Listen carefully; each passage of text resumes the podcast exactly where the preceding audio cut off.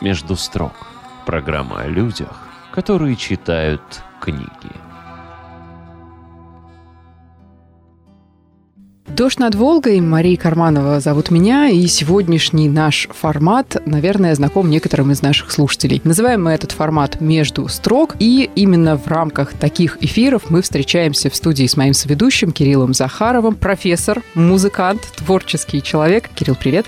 Добрый день, Маша. И не только с Кириллом, но еще и с гостем нашего эфира разговариваем об одной или нескольких книгах, которые оказываются чем-то важными, оказываются почему-то значимыми и могут в какой-то степени раскрыть самого человека. Более того, нам только кажется, что мы говорим о книгах. На самом деле говорят книги. И книги говорят о том человеке, который пришел к нам в гости. Книги говорят о пространстве, в котором мы с этим человеком вместе живем. Книги разговаривают о сегодняшнем времени, вне зависимости от того, в каком времени они были написаны. Да-да, есть у нас здесь такой небольшой магический столик, мы все кладем руки на него, и э, сеанс такой небольшой мистический у нас тоже за время эфира проходит. Но пока книги не заговорили, я э, поспешу представить нашего гостя, раз уж они пока об этом молчат. В гостях в студии сегодня Александр Ермишин, общественник, руководитель движения «Жить здесь» и руководитель еще одного такого большого движения под названием «Том Суэрфест». Хороший человек, э, друг радиостанции. Саша, добрый день. Добрый день, Маш. Первый вопрос, раз уж мы сидим за столиком медиумов, э, чей дух мы сегодня будем призывать? Какую книгу вы хотели бы вспомнить из своего богатого читательского опыта? А давайте маленькую загадку прямо сейчас проведем. Да. Я сначала расскажу,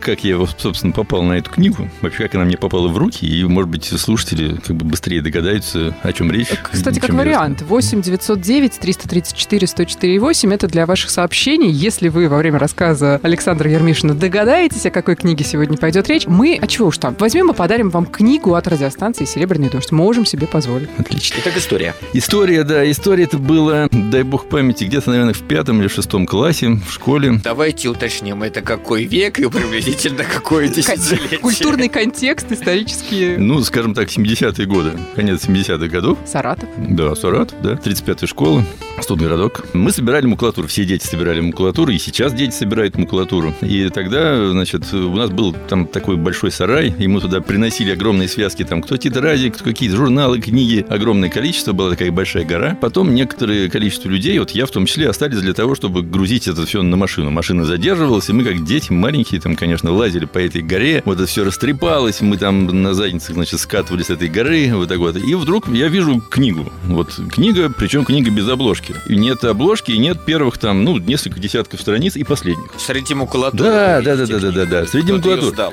Да, ее кто, ну там уже все вот в таком вот состоянии, все, я вдруг раз беру, и я не понимаю, что я беру, потому что она вот, ну, обложки нет, первых там каких-то страниц я уж не помню нет, и последних нет, и я как вот так говорят, вот их с беру. мясом выдрали, у вас только мясо осталось. Да, да, да, вырезка. Вот, и я, значит, смотрю, а интересный такой шрифт еще, помню, она такая небольшого формата, толстенькая, и шрифт интересный, с засечками такой прям. И я так начинаю что-то смотреть, смотреть. В общем, я ее забрал домой. Забрал домой, и я ее читал, конечно, с запоем. А у меня был дом, и во дворе прям школа.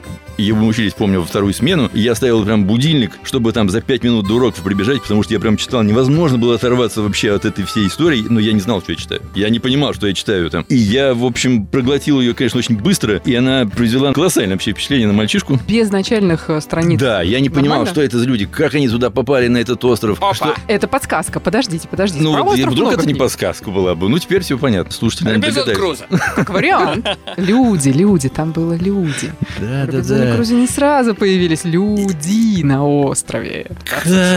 Как они потом вот это вот все, ничего не имея, вот как бы в руках практически ничего, кроме своих знаний, кроме своего опыта, рук. И они устроили на этом острове прям, ну, цивилизацию. И, в общем, почему я эту книгу сейчас решил я поговорить, наверное, слушатели уже, конечно, догадались, о чем речь, А потому речь о... речь о... Подождите, подождите, мы еще спросим, а как, в какой момент Александр узнал, что же он все-таки Ну, читает? Потом я как-то узнал. Я вот не помню этот момент, да, потому что, ну, потом, конечно... А, я, наверное, даже брожу какой я вспомнил, когда речь зашла об Айртоне, а когда уже пошли пересечения с э, «Дети капитана Гранта» и вот эта вся история. «Дети капитана Гранта» я читал раньше. Вот. И тогда я понял, что это наверное, Жюль Верн, и, в общем, А там нашел. уже из нескольких Да, произведений оттуда все это нашел. В общем, Жюль Ну, Верн, таинственный вы тоже не прочитали. Тогда да. Ну теперь я уже прочитал. Я много. нет, Последний Нет, раз ну, я в читал тот давно. момент, в тот- Нет, я не понял, откуда они там взялись и куда они делись. То есть вот сам э, суть построения цивилизации, короче говоря, вот то, что у меня сейчас на руке написано, жить здесь, да. В общем, вот эта книжка в шестом классе, прочитав ее, я точно понял, что люди, обладающие знаниями, желанием, силой, руками, навыками, могут обустроить пространство вокруг себя. Любые сложностях, там, трудностях, все человеку подвластно. Мы все с вами можем обустроить пространство вокруг себя. Когда в пятом классе в человеке сразу закладывается общественный деятель. Ну да, это я уж сейчас там как-то понял, откуда Сейчас все это. ну, там. ретроспективно становится. Да, да, да, да, да, да. То есть тогда, конечно, я понял, так, ну слушайте, это надо попробовать руками. Там. Я вот с тех пор, ну, отец, конечно, еще большое влияние приложил. Отец у меня очень как бы, много что умеет руками делать и любит это делать. И, в общем, оттуда пошло вот какое-то мое ну, интерес и желание, ну, наверное, какие-то некие умения что-то вот делать и именно вот прям обустраивать пространство вокруг себя. Это вот то, про что, собственно, общественное движение «Жизнь здесь» в основном. Э, Любопытное пересечение. Я сейчас читаю э, Петрова Водкина, Хлыновск, его автобиографическую повесть, и он говорит там о том, что мы с мамой очень любили Дубровского. На книге не было написано, кто автор, да нам это и не было важно. Как не было важно нам, чьей рукой и как звали того, кто посеял семена, хлеб из которых мы едим сегодня. Вот это, мне кажется, тоже очень-очень любопытное пересечение с таким знакомством неожиданным с книгой. Вообще, мне кажется, тема острова и такого острова, как идеальной, модели идеального мира, это такой архетипический сюжет литературы. Профессор, поправьте меня, если я ошибаюсь. Но ты имеешь в виду роман Томаса Мора «Утопия» как наиболее ранние истории об острове, где люди построили счастливое общество, да? Ну, наверное, хотя я подозреваю, если речь идет об архетипических сюжетах, там всегда ноги, уши или что там растет где-нибудь от древних греков. Острова блаженных, да, какие-нибудь Фиаки и так далее. Сами острова счастья не были центром сюжета, а впервые как главную тему это просветитель-гуманист эпохи просвещения, эпохи, да, Елизаветинской эпохи, советник Елизаветы, Томас Мор, тот самый, который придумал свалить все средневековые ужасы на Ричарда Третьего, после чего Ричарда Третьего стали называть злодеем. Томас Мор э, написал книгу о нигде, утопия, место которого не существует дословно с греческого, где описал общество, живущее на острове, и там все сделано по уму. Причем, что самое интересное, сейчас книгу Томаса Мора можно прочесть и как утопию, и как антиутопию, потому что уж слишком хорошо регулируется это блаженное общество. Не, не иначе, как чипированы они там все. Ну и я так понимаю, что в массовую культуру тема острова у нас ушла, и мы, в общем, про это сегодня и какие-то фильмы можем вспомнить вполне себе современные, того же «Изгой». Лост, Лост, сериал Лост. Пожалуй, да. Пожалуй, «Изгой» уже даже не настолько массовая культура, насколько сериал «Лост». А вы сериалы смотрите? Нет, не смотрю. Дамы и господа, сегодня в нашем эфире уникальный человек. Человек, который признается, что не смотрит сериал. Как бы в кино не хожу. Мне как-то жаль времени. Вот. Ну, не знаю. А мне- на что уходит время? Ну вот, а нет, не то, что я вообще никогда не ходил в кино. Нет, ну конечно. Но если вы меня сейчас спросите, смотрел ли я там, например, Титаник или там Аватар или что-нибудь, все, что вы меня сейчас спросите, я, конечно, отвечу нет. Маняш, я тоже не смотрел «Титаник» и «Аватар», представляешь? Какая прелесть. А я, знаете ли, смотрю и забываю тут же. Я вот лучше книжки почитаю. Но мне кажется, в тот момент, когда мы говорили про писателя и политического деятеля, государственного деятеля, Александр это был как чуть-чуть поближе, чем когда мы ушли на сериалы и прочего. Остров, в моем, пони- вот именно книга, вот этот таинственный остров, остров это как, это как чистый лист. Это вот, вот люди, попадающие на чистый лист, вот имеют возможность обустроить пространство так, как они хотят, так они это умеют, как они это считают правильно. Вот интересно, утопия или антиутопия? «Таинственный остров» — это, несомненно, утопия. Это история о том, как люди, которые изначально боролись за свободу, получают свободу и возможность сотворить новое общество. Но в романе Жюль Верна для того читателя, который верит, что человек сам творит свою судьбу, есть определенная лукавая усмешка и определенная фига в кармане. Это капитан Немо. Это вот чудесное доставление лекарств, предоставление книг, предоставление инструментов. Понятно, что в эстетике книги э, Жюля Верна а капитан Немо исполняет роль Господа Бога. Бог из машины. Бог из машины. Неведомый, изначально не заявленный среди действующих лиц, да по-хорошему и появляющийся только перед своей смертью. Ведь Жюль Верн это современник Ницше, для которого Бог умер, и он даже объяснил почему. То есть Бог перед своей смертью помогает выжить человеку, чтобы передать ему власть над этим пустым пространством. То есть, конечно же, с одной стороны, участники гражданской войны, вырвавшись из плена, творят цивилизацию на нем совершенно самостоятельно, но при этом их не оставляет очень внимательно, педантично отмеченное писателем практически в каждой главе незримое Божье око, которое в экстремальных случаях Поможет. вмешивается. И в этом непреодолимый парадокс, неминуемое противоречие. Это, конечно же, человеческая воля, которая нуждается в подсказке, в протянутой руке. Или в помощи. какой-то великой цели, мне кажется. Но ведь э, не любым составом участников можно на любом условном острове построить город-сад. Вот с этим составом участников, мне кажется, тоже есть э, всегда такая известная условность. Есть кусочек про состав участников. Итак, с чего мы начнем, мистер Сайрес? Спросил Пенкрофт на следующее утро. С самого начала, сказал Сайрес Смит. И действительно, колонисты были вынуждены начинать именно с начала. У них не было даже орудий, необходимых для изготовления инструментов, и они находились в худших условиях, чем природа, у которой достаточно времени, чтобы экономить силы. Времени у них было мало, если благодаря опыту прошлого они не должны были ничего изобретать, то зато вынуждены всех все выделывать сами. И дальше. Впрочем, сказать, что наши колонисты были мужчинами в самом лучшем смысле слова. У Сайреса Смита не могло быть более разумных, преданных и трудолюбивых товарищей. Инженер успел их расспросить, и он знал способности каждого. И тут поехали. О ком речь?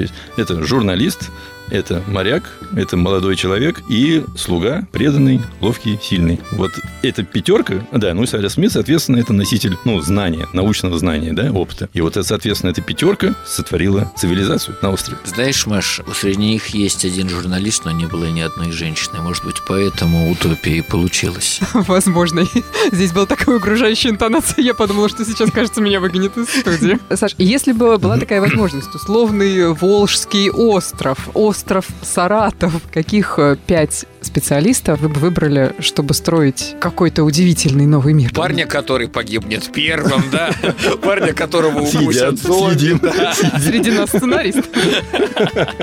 Извините, Александр. Да нет, нет, здесь дело-то не, как бы не в новом мире-то, собственно. И а, они построили... Кстати, я тут готов поспорить, пожалуй, что люди, которые стремились к свободе, получили возможность организовать общество. Они не получили возможность организовать свободное общество. Они вынуждены были, следуя своему инстинкту выживания, они способны были применить свои знания, еще раз, силы, опыт там, для того, чтобы просто сделать пространство, в котором можно и нужно жить. И удобно жить. Как бы о свободе там нет. Ну, они, конечно, все свободные люди, конечно, они все Они протестанты. бежали из плена. Они против... Да, они бежали из плена, да. Это как потом выяснилось. Но нет таких профессий, которые были бы значимы здесь, что от чисто человеческих качеств скорее зависит. Нет, ну вообще я по первому образованию физик, я, конечно, отдал бы предпочтение, конечно, естественному, об- образованию естественно-научному, если говорить про образование. То есть журналиста бы в вашей команде бы не было.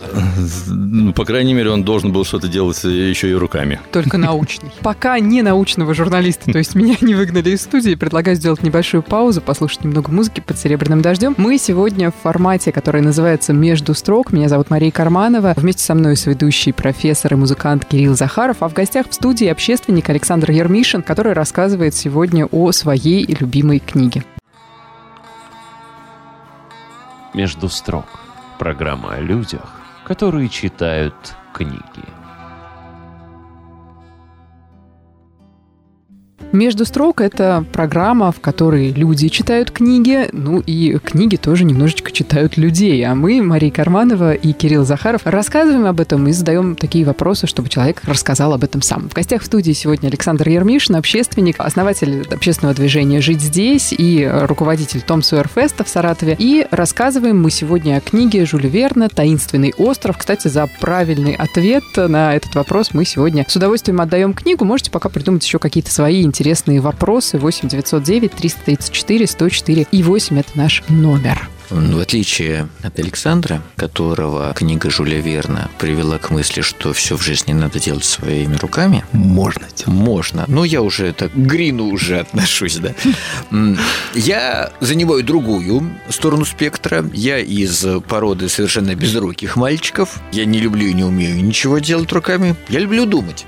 И вот о чем я думаю. Мы упомянули о том, что Александр не смотрит сериалов, например. Я даже понимаю, потому что людям мало рассказывать в сериалах истории. Им хочется как-то выпендриваться и перекрещать э, сериалы между собой, да? Герои сверхъестественного попадают в нарисованный мир Скуби-Ду, герои, не знаю, как избежать наказания за убийство, встречаются с героями скандала, идут какие-то постоянные кроссоверы. Интерес таинственного острова в том, что это один из первых кроссоверов в истории искусства. Дописав какую-то часть, например, две трети части из трех таинственного острова, Жюль Верн понял, что он может ответить на вопросы читателей, которые спрашивают, а что там дальше случилось с капитаном Немо, да? На вопросы других читателей, которые пишут, а забрали ли в конце концов Айртона с необитаемого острова? И поэтому он так придумал, что место действия где-то с островом Табор, где со своими двумя матросами капитан Грант, да,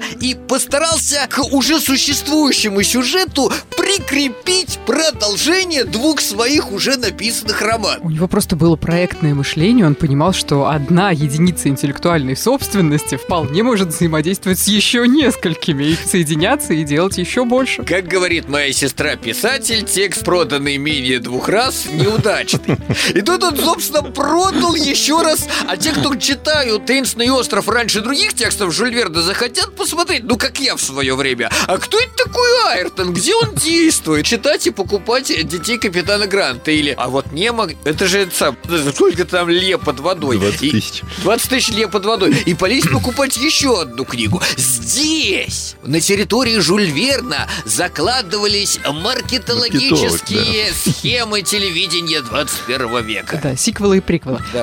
А, Я могу ошибаться, не в журналах ли печатались романы Жюль Верна, в связи с чем а, ну, объясняется этим и, в общем-то, объем текстов, и закрученность сюжета. То есть ты из раза в раз вынужден покупать следующую серию, как бы мы не хотели не говорить про сериалы. Маш, это первая публикация в журналах, а потом-то это пересдают в книжной обложке, потому что после прочтения в журнале Таинственного острова ты уже не найдешь журнал, где опубликовали детей капитана Гранта. Ты пойдешь в книжную лавку покупать бумажную книгу прям в обложке.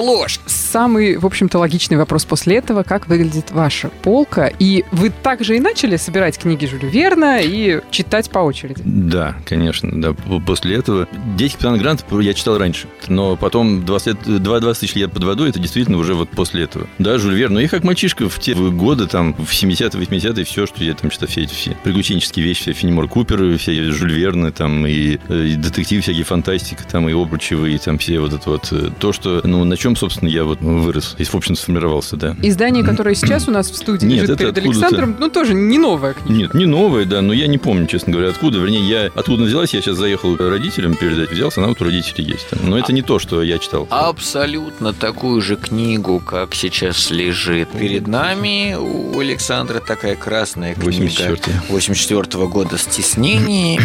Притащил в 80-х мой отец, ткнул и заставил меня ее прочитать. Так что я именно эту книгу сдаю в лицо. Книгу из этой же серии. Саша, Вот вы так с детьми очень. делаете? Я, я хотел бы, чтобы э, мои дети читали вот такие книги. К сожалению, это не получается. Я не, я не могу прийти и ткнуть, чтобы прочитал. Способ э, папы Кирилла Захарова не работает? Не работает. Наверное, более либеральный отец. Бо- Ну да, да, да. Правильно, папы, заставляйте своих детей читать Жюли Верна. И «Таинственный остров» обязательно. Потому что здесь, прочитав здесь, вот захочется человек изучать химию, изучать физику. Я не, не знаю, что, да, насколько они правильные там рецепты всего э, того, что люди делали на острове, как это можно из подручных материалов собрать там, да? Вот. Но это, безусловно, лично у меня возник интерес вот к естественным наукам. Химия, физика та же самая, да? Вот какие-то вещи, ну, там, вот руками чем-то делать. Я считаю, что для мужчин это важная история. точные рецепты или нет. В романе есть одно допущение. Для Пенкрофта нашли и вырастили табак в широте, не предназначенной для выращивания табака. Я думаю, там много допущений есть таковых. Но просто сам факт, когда мальчишка читаешь и понимаешь, что ты вот просто можешь вот что-то собрать из земли поднять и сделать там не телеграф. То есть это не просто там топор, что-то, да, а телеграф. То есть сначала проволоку, там, батарею, и чтобы все это работало. В пятом-шестом классе это звучит звучит очень убедительно, и это как-то очень мотивирует меня, по крайней мере. А мне любопытно, мотивирует ли это нынешнее поколение, Саш, но у вас несколько детей, причем разного возраста. Мне кажется, вот мое такое ощущение, что сегодня большим таким кирпичиком, томиком, да, текста детей очень сложно замотивировать. Гораздо Мгм. легче зашел бы, скажем, какой-нибудь социальная сеть с информацией о том, миф или правда, и проверяем рецепты из книги на практике, мешаем колу с ментосом, ну, практически так. Ну, да, да. Именно то, что мы сегодня Такой популярный формат, да, да, да. Ну, что сказать, в принципе, я, наверное, и чувствую это и на своей э, шкуре, потому что, ну, в темпе моей сегодняшней жизни я, вот, к сожалению, может быть, не знаю, может быть, просто к счастью, цивилизация движется в этом направлении. Отдаю вот предпочтение книгам в аудиоформат, поскольку много сидишь за рулем, в- в- по часу там в пробке туда, потом обратно, и это очень возможность читать, не держа книгу в руке. Почему такой извиняющийся тон? Ну, потому что все-таки книга, там, бумага, вот ее надо держать в руках. Вот электронные книги, кстати, не получается у меня. Как-то я их не, не очень воспринимаю. Вот. Ну, вот. Аудиоформат А, ничего. да, аудиоформат ничего. Ну, конечно, там от чтеца много зависит. Ну, Профессор, мы вас не раним? Нет, любая форма чтения приемлема, просто для меня аудиоформат неприемлем, потому что если я еще буду слушать книги, когда же мне буду слушать музыку? Но я нахожу время для чтения каждый вечер. Ну, тут, знаете ли, верная расстановка приоритетов. Да. Кто-то работает в гараже и не ходит в кино, кто-то слушает музыку и не читает аудиокниг. Тут, знаете ли, у каждого свое. Главное, что все, о чем мы сегодня говорим, это книги, потому что формат, в котором мы с вами встречаемся один раз в месяц, называется «Между строк». И к нам в студию приходит один человек, который рассказывает об одной выбранной книге, возможно, любимой, возможно, просто пришедшейся к случаю. Саш, для вас Да, «Таинственный ну, остров» — это любимая книга? это, безусловно, любимая книга детства. Я, если слушатели не думают, что я больше «Таинственный остров» ничего не читал за свои 50 лет прожит. Вот. Но это просто очень важная книга, она на меня очень сильно повлияла. Да, еще я вот периодически пытаюсь рассказывать вот такую историю, которую я сейчас вот рассказал в самом начале. И вот в одной аудитории, когда я рассказываю детям, и пытаюсь тоже спросить, а вы, может быть, кто-то знает, о чем идет речь? И, и тишина. А потому что комикс по Жюлю Верну сделали пока только по детям Капитана Гранта. Э, По «Таинственному Да, острову» просто наверное. нет комикса. Ну, наверное, да. И когда, ну, грубо говоря, мой ровесник, только присутствующий в зале, он сказал, там, говорит, там, таинственный остров. И я как бы понимаю, что вот они переглядываются, они понимают, что вот это некий такой разрыв поколений. В общем, это достаточно грустно, грустно. Ну что, немножечко о разрыве поколений поговорим сегодня. Сейчас, правда, сделаем небольшую паузу. В гостях в студии сегодня Александр Ермишин, общественник, руководитель движения «Жить здесь» и Том Сойерфест, а Мария Карманова, Кирилл Захаров. Пару минут паузы, и мы вернемся. «Между строк» – программа о людях, которые читают книги. «Между строк» — это формат, в котором мы говорим о книгах. Мы — это я, Мария Карманова, и Кирилл Захаров, профессор, музыкант, э, человек, который отвечает у нас за умную сторону в нашей программе. В гостях сегодня в студии Александр Ермишин, общественник и основатель движения «Жить здесь», руководитель Том Сойер Феста в Саратове. Мы говорим об одной книге, но, пожалуй, что говорим мы об одном человеке, а не только об одной книге. Помогает нам в этом Жюль Верн и его «Таинственный остров». Мне кажется, что островная история — это еще и нередко история про то, как государство хочет сделать само себя. Причем нередко ограничив себя и общение с внешним миром. Мне кажется, какая-то тенденция к этому есть, прослеживается и в нашей современной жизни. Так может быть, это и плохо, когда мы остаемся в неких замкнутых условиях, изоляции, импортозамещения и выращиваем свое? Или в современном мире уже сложно рассчитывать на такие успешные вообще Мало того, что сложно рассчитывать, к этому вообще не нужно стремиться, безусловно. То есть, если мы делаем пересечение таинственным островом, то люди как бы не самоизолировались на острове. Просто туда их забросила судьба. Однако, И как они- хорошо все они смогли обустроить, как все, никого лишнего, Ну, все они- свои, проверенные, надежные. Айртон очень лишний. Почему лишний? Потом в конце концов он как бы... Хорошо, всё орангу- хорошо. орангутанги очень лишние. Пираты очень Пираты лишние, да. Нет, ну внешние силы-то они должны, конечно, присутствовать, но внутри мы наш, мы новый мир построим. Ну, а потом приплывают пираты и начинают расстреливать колонию из пушек. Тоже не очень. Да, ну здесь, опять же, пересечение вот с названием там и вообще с темой общественного движения, да. Здесь, вот это, здесь, понятие здесь очень хорошо как бы масштабируется. Можно сказать, здесь это вот как бы двор или остров некий там, да. Но здесь это и э, Россия, это вообще планета Земля в том числе. То есть это не, речь не идет об изоляции внешнего мира.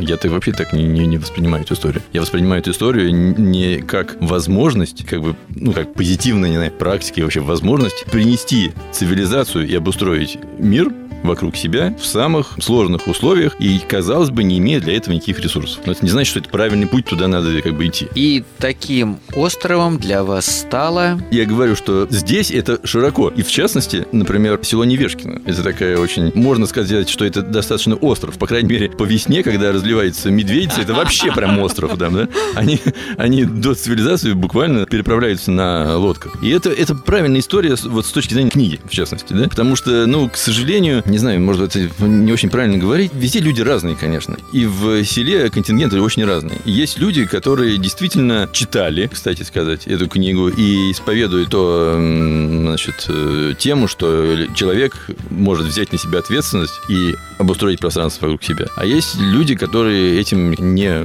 горят, да? И мы вот пытались показать в Невешкино таким внешним опытом, что действительно можно как бы, что-то сделать своими руками обустроить э, эту силу. Ну, для слушателей, кто, наверное, не очень много слышал об этом проекте, нужно сказать, что это большая программа от общественного движения «Жить здесь». Началась она с э, такой большой сессии стратегической, в которой участвовали да, все мы побли... жители села. Вы сначала спрашивали, чего вы хотите, да, а потом помогали это вовлечение, понимаете? То есть просто нанести там пользу Догнать непоправимой, непоправимой, причинить добро, да. Вот это все, это неправильная история. Потом просто поставь милиционера, чтобы все это охранял, что ты сделал, да? когда ты насильно что-то делаешь. Поэтому... Хотя кажется, примеров таких мы знаем. Конечно, принято у нас такое благоустройство, когда там тебе говорят, вот, я же тебе там даю денег, а как ты не ценишь там? Ну, слушайте, это другая история. Вовлечение – это какая-то прививка против вандализма, это прививка против к бережному отношению к тому, что ты сделал. Как только какой-то там объект, не какая-то территория, какой-то проект делается а, своими руками, либо с твоим участием в интеллектуальном смысле, да, либо своим финансовым участием, все это другое отношение. Это другое совершенно отношение, это правильное отношение так и надо делать. Невешкина в этом отношении для вас э, удачный пример, э, вообще удачная модель? Сложный вопрос, в большей степени удачный, потому что там действительно есть единомышленники. Прям вот есть единомышленники, люди, которые, для которых здесь, вот Невешкин, это прям здесь, да, вот Александр Викторович Жарик, да, это человек, который там много, 5-6 там поколений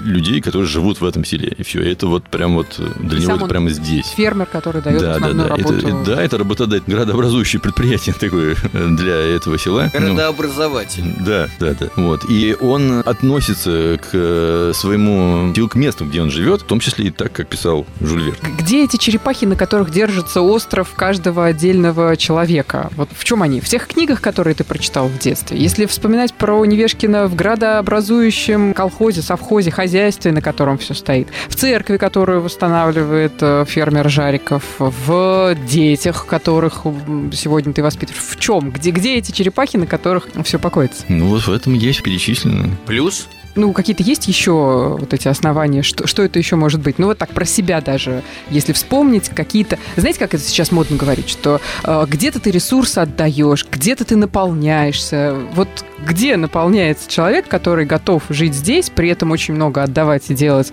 не для себя, а для всех? Ну, где-то же должны быть источники пополнения этого ресурса внутреннего. Не знаю, для меня это как бы естественно. Вот совершенно, я даже не знаю, откуда я все это черпаю. Еще один парадокс, который содержится в романе таинственный остров, предельность, конечность мира. То есть эта колония не сохранилась. В конечном итоге колонию разрушили пираты, люди, когда появилась такая возможность, уехали, а остров остался... Все обнулилось! Все обнулилось в ожидании следующих колонистов, следующих потерпевших кораблекрушение. Более того, это не единственный случай, потому что рядом с таинственным островом есть Табор, где прокуковали выжившие после кораблекрушения плавания Британии, корабля Британия, капитан Грант и двое его сподвижников, и они тоже какую-то колонию воздвигли, потом их забрали, и эта колония осталась тоже, очевидно, полуразрушенная, да? И так, если посмотреть, вот в этом вымышленном океане Жюля Верна много таких начатых, построенных и оставленных поселений островов, которые ждут следующего пришествия следующего цикла. Это упрек сейчас художественному воображению писателя или поиск каких-то пересечений с актуальной повесткой, которую мы обсуждаем с Александром? Это, естественно, мучительный поиск пересечений, потому что большинство наших проектов, большинство наших идей достигают какой-то предельной точки, и мы их бросаем. В таком случае логично говорить об исчислимости результата. Какой-то конкретный результат, которого мы хотим достичь, как вы для себя его сами формулируете? Ну, это написано в Декларации общественного движения «Жить здесь». Мы объединяемся для того, чтобы сделать наш город, перестроить наш город в соответствии с нашими представлениями о свободе, справедливости, человеческом достоинстве, удобстве проживания и так далее, и так далее. Вот это, это измеряем. То есть здесь для меня, здесь это в первую очередь Саратов, конечно. Эта декларация была сформулирована... В 2014 году. Уже? За 7 лет не хотелось? Не было желания переформулировать что-то, добавить что-то? За эти 7 лет получилось просто понимание, что понятие здесь очень масштабируется. Хорошо. То есть, да, я и как бы мыслю масштабами Саратова, но в принципе это, еще раз говорю, что здесь можно воспринимать как и нашу страну целиком. А можно и как Невешкина? Можно как Невешкина. Можно, да, масштабируется в, в обе стороны, конечно, да. А если говорить за прошедшие 7 лет и ту декларацию, которая касалась Саратова, вы для себя как формулируете? Есть тенденция к тому, чтобы к этим итогам декларации приблизиться или наоборот мы отдаляемся? Я бы сказал, мы поляризуемся. Безусловно, трезво отдаю себе отчет в том, что количество людей, стремящихся уехать из нашего города, оно ну, не уменьшается, но тем не менее я вижу рост и числа людей, как, ну, которых могу назвать своими единомышленниками, которые готовы приложить свои силы, время, ресурсы какие-то, финансовые ресурсы, ну, временные в основном, потому что самые ценные, конечно, что у нас есть, именно приложить, принести на благо нашему городу. Таких людей меньше, но их число тоже растет. Это мы о людях. А если говорить о, о тех тенденциях, которые вообще в городе есть, ну, потому что декларация обнародована, вы о ней говорите, есть единомышленники, которые о ней в результатах говорят. Услышать услышаны вы? Или все-таки пока? Здесь э, как вот эта тема регионального патриотизма, которая уже здесь же как про, про региональный патриотизм, она, конечно, сейчас поднимается на флаг. И, значит, мы видим, что там и благоустраивается, там, в кавычках возьму слово благоустраивается, да, наш город именно тоже, потому что там, чтобы люди не уезжали, чтобы они здесь вот заикарить. Вот. И то, что, в частности, там какие-то туристическая привлекательность, там вот эта вот мифическая, там, да, которая я очень скептически к этому отношусь. Вот. Мне кажется, что нужно наш город развивать и не в интересах как бы туристов, приезжих там, а в интересах именно тех, кто здесь живет. То есть это Островное мышление, да, островное мышление. Оторван, кругом океан. Какой океан? Нет, нет, кругом может океан, но через этот океан, океан обитаемый, через этот э, океан должны легко курсировать пароходы, там, метеоры, самолеты летать и так далее. Вот. Но, как Галерий Гребенщиков сказал, там, чтобы стоять, я должен держаться корней. Вот это по мне очень близко. Я должен держаться корней. Вот я лично должен держаться корней. Я их стараюсь держаться, да. Мы сегодня в студии разговариваем с Александром Ермишиным, общественником, человеком, который основал в нашем городе движение «Жить здесь», который руководит Том Сойер Фестом и любит читать. Сегодня в студию он нам принес «Таинственный остров» Жюля. И на основе именно этой книги мы разговариваем о человеке. Мы — это я, Мария Карманова, и Кирилл Захаров, профессор, музыкант и э, человек, который отвечает за интеллектуальную сторону в нашем проекте. Самое время сделать маленький, очень интеллектуальный перерыв на рекламу и музыку. Между строк. Программа о людях, которые читают книги. «Между строк» — это программа, в которой мы встречаемся с интересными героями и вместе с ними читаем любимые ими произведения. Сегодня в гостях в студии Александр Ермишин, общественник, основатель движения «Жить здесь» и руководитель Том Сойер Феста в Саратове. Человек, который принес нам в студию книгу, которая определила его сознание. При этом в списке любимых она есть, но через запятую с многими ну, другими. любимая детская, конечно. Любимая детская. Детская. Жюль Верн, «Таинственный а остров». любимая взрослая у Александра Ермишина какая книга? Ну, я, наверное, все-таки скажу не про книгу, ну, хотя могу и книгу сказать. То есть автором я Пелевин. Вот я, мне нравится Пелевин. Ну, вот, собственно, путь путь от э, ребенка к взрослому, да, от идеалистического верящего в будущее Жюля Верна к присыщенному, скептическому, саркастичному, раскладывающему все на культурологические, антропологические архетипы Пелевин. Да? Вся биография человека в, в двух книгах. Э, скажи в анкете, это был бы самым любопытным пунктом. Что вы любите читать? Давай в следующих выпусках предложим любимую детскую книгу назвать, сказать, и любимую взрослую, чтобы у радиослушателя... Судьба человека. Да, создавалась такая э, экспресс-судьба человека вот по этим двум. Если переслушать наши эфиры в прошлых записях, можно эти ответы найти для себя у прошлых героев. Артем Кузин, например, очень любопытно нам об этом рассказывал. Режиссер, актер Саратовского театра юного зрителя. И, и господин Табаяков тоже рассказал свой путь от маленького принца к, к- к истории одного города, тоже весьма похожее И путешествие. о- очень, да, ж- живописно. В нашем сообществе ВКонтакте можно все эти эфиры переслушать. Называется наши выпуски «Между строк». Я могу ошибаться, уважаемые друзья, но есть у меня какое-то ощущение, что приключенческая литература той поры, о которой говорит Александр, когда э, этими книгами зачитывались, она все-таки была в большей степени рассчитана на мальчиков, на подростков, пацанов, которые, которым вот этот самый новый мир э, прекрасный строить и которым так важно прививать э, такие определенные идеалы. Ну. Ошибаюсь, нет? Но это историческая традиция, потому что ваши читать научились гораздо позже. Ваши. И- Да, ваши. да. Читать. Ваши Позже. читать. Да, позже, потому что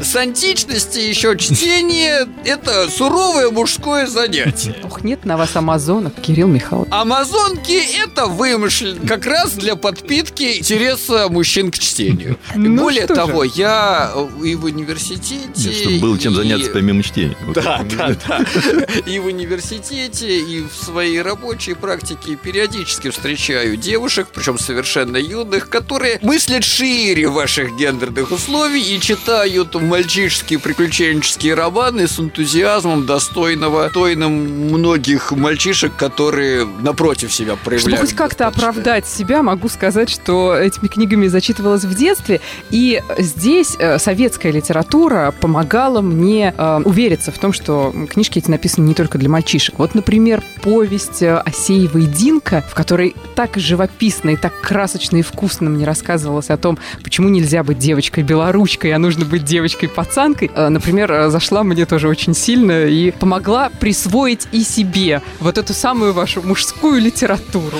Хорошо, что ты вспомнила. Это очень забавная история у меня в жизни связана с этой книгой.